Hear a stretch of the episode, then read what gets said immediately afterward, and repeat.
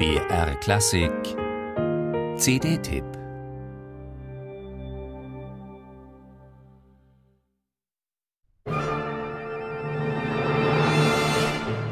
Unter Stalins Schatten, so nennt die Deutsche Grammophon die Schostakowitsch-Reihe mit Andres Nelsons und dem Boston Symphony Orchestra. Für die fünfte Sinfonie trifft das ins Schwarze. Dass diese Musik das Platzett von Josef Stalin und seinen Kulturfunktionären fand, hat Schostakowitsch vermutlich das Leben gerettet. Denn zuvor hatte er mit der Oper Lady Macbeth von Mzensk den Unwillen des Diktators auf sich gezogen.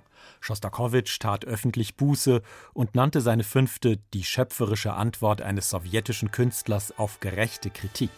Vor allem der triumphale Schluss mit seinem sich selbst überbietenden Jubel wirkt wie ein Zugeständnis an den offiziell verordneten Optimismus.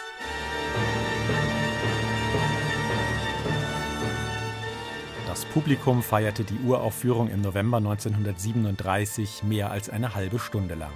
Viele Zuhörer weinten. Nur weil irgendwann die Saalbeleuchtung ausgeschaltet wurde, leerte sich schließlich die Leningrader Philharmonie. Hatten die Zuhörer Schostakowitschs doppelbödige Botschaft verstanden? Der bombastische Abschluss dieser in ihrer Substanz tief tragischen Musik lügt.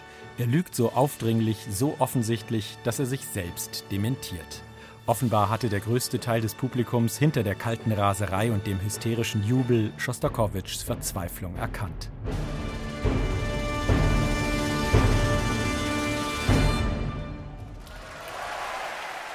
Andres Nelsons jedoch interpretiert Schostakowitschs Musik eins zu eins.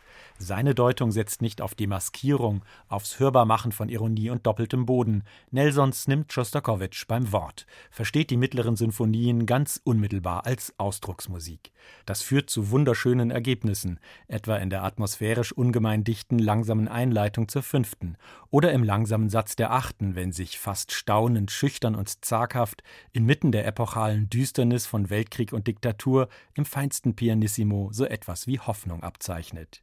Auch die Frechheiten der Neunten, mit denen Schostakowitsch dem offiziellen stalinistischen Plüsch munter eine Nase dreht, bringt er mit technischer Brillanz auf den Punkt.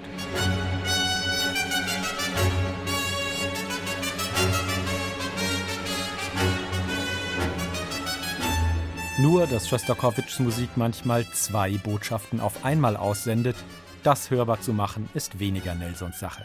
Seine Interpretation setzt auf eindeutige, starke Gefühle, die ungebrochen und voller draufgängerischer Emotionalität in Bann schlagen.